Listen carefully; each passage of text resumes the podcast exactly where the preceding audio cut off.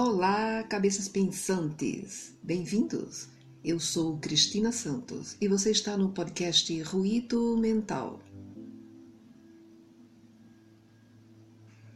Viver é uma aventura é o tema de hoje, onde refletiremos sobre como estamos conduzindo a nossa experiência de viver. Fique conosco nessa viagem. O podcast Ruído Mental está no ar.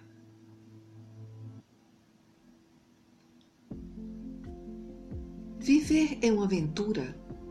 A frase parece um clichê, porém, olhando mais atentamente, poderemos perceber que o significado dela está muito além do que imaginamos. Podemos entendê-la através da visão da filosofia, da antropologia, da arqueologia, da biologia, da economia, da psicologia, da religião, da política e de muitas outras vertentes do pensamento humano. Mas aqui vamos tentar refletir apenas pelo simples fato de existir. Tá bom, Cristina, entendi. Mas por onde vamos começar? Vocês podem estar me perguntando. E como gosto muito de olhar as coisas através da luz da lógica, então faz sentido começar a olhar bem lá atrás, mais ou menos uns 5 mil anos antes de Cristo. Tá, Cristina, mas por que ir tão longe? Simplesmente para dar uma olhadinha no que funcionava como norteador de vida para aquelas pessoas. Afinal, elas são os nossos antepassados e hoje somos o somatório do ontem, correto? Então vamos recuar no túnel do tempo. No Antigo Egito, a vida estava centrada na crença da existência de vários deuses na vida após a morte e na certeza de que era necessário estar cercado de suprimentos dentro do túmulo para que fosse possível continuar vivendo do outro lado da vida. E durante toda a vida do lado de cá, eles se esmeravam em agradar os deuses com oferendas e rituais, para que a própria existência fosse agradável. Mas muito antes dos egípcios, os hindus já seguiam essa linha de raciocínio de que a vida não terminava quando o corpo morria. Assim como os druidas, os gregos, os persas, e também no budismo e no judaísmo, onde os cabalistas também seguiam a mesma rota. Então, parece claro que os nossos antepassados imaginavam a vida como um contínuo de tempo, tal qual a física quântica fala atualmente, uma vez que, a finitude física não era um conceito vigente. E olhando por essa ótica, o ato de viver se assemelhava a uma grande viagem, onde o objetivo era aprender coisas novas, dividir e repassar essas experiências para que muitos outros pudessem vivenciar. Claro que existiam contendas, brigas, guerras, pois parece ser essa uma velha característica nossa, a de querer dominar. Mas fora dessas lutas, as pessoas se uniam e se protegiam enquanto famílias. Havia um enorme respeito pelos anciãos que eram vistos como sábios por terem mais anos de experiência. E a aventura de viver não era restrita ao egoísmo, à individualidade, às falcatruas ou a pura violência. Havia amor e esperança, porque quando nos percebemos protegidos, quer seja pela família ou por um sistema de crenças, a experiência de existir passa a ter outros significados. Sentir-se importante para alguém ou para um grupo de pessoas e ter a certeza que eles confiam em você cria a atmosfera de bem-estar ideal para o estabelecimento dos melhores e mais nobres valores morais. Então a vida naquele período era guiada por esses sentimentos.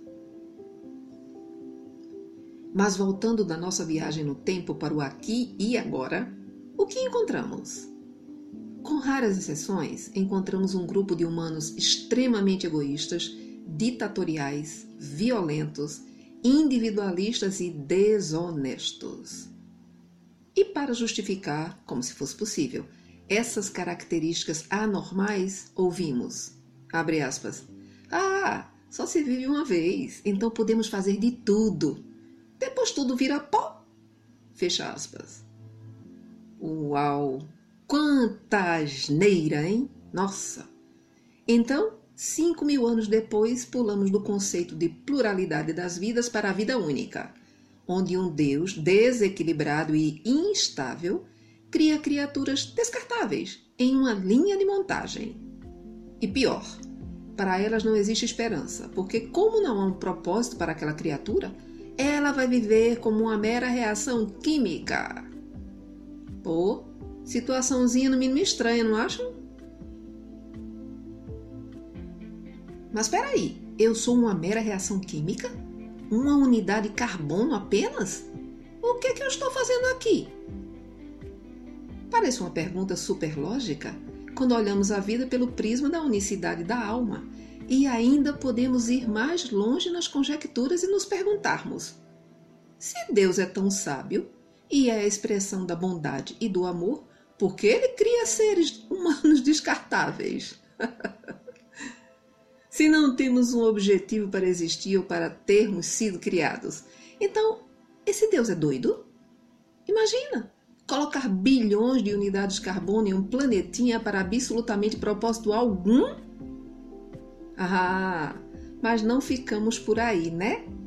Evidentemente que ele, na condição de criador dos universos, deve ter povoado os trilhões de mundos por aí afora com bilhões de formas de vidas diferentes. Percebam que falei no plural mesmo. Lembrem da teoria dos universos paralelos da física quântica.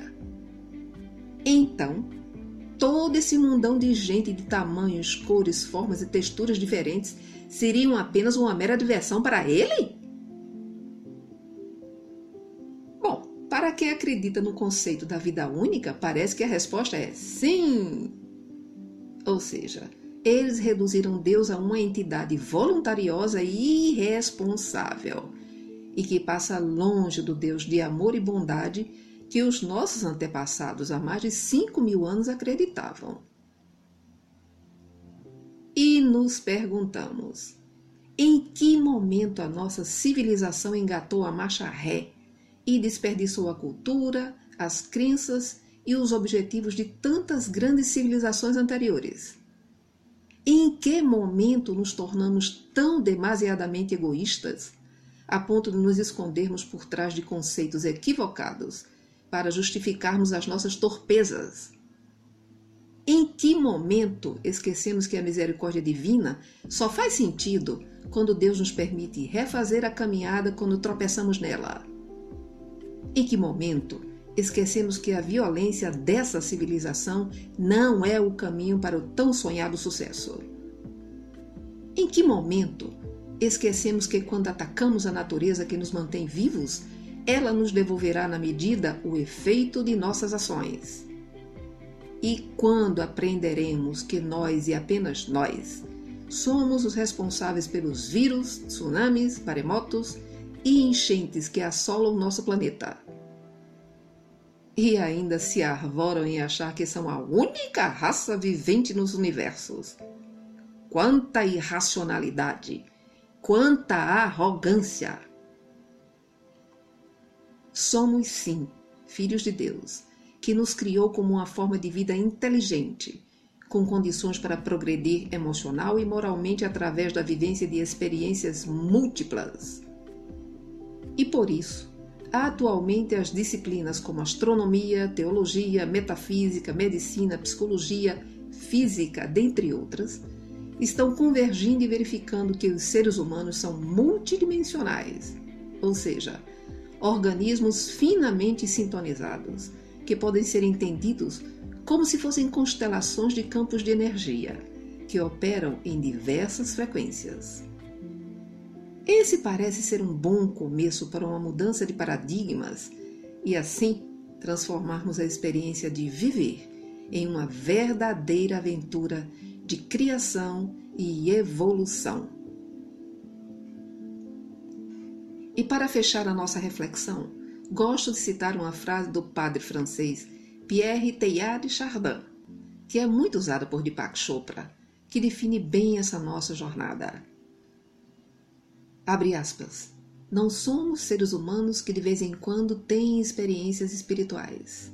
Ao contrário, somos seres espirituais que de vez em quando têm experiências humanas. Fecha aspas. Padre Pierre Teilhard Chardin.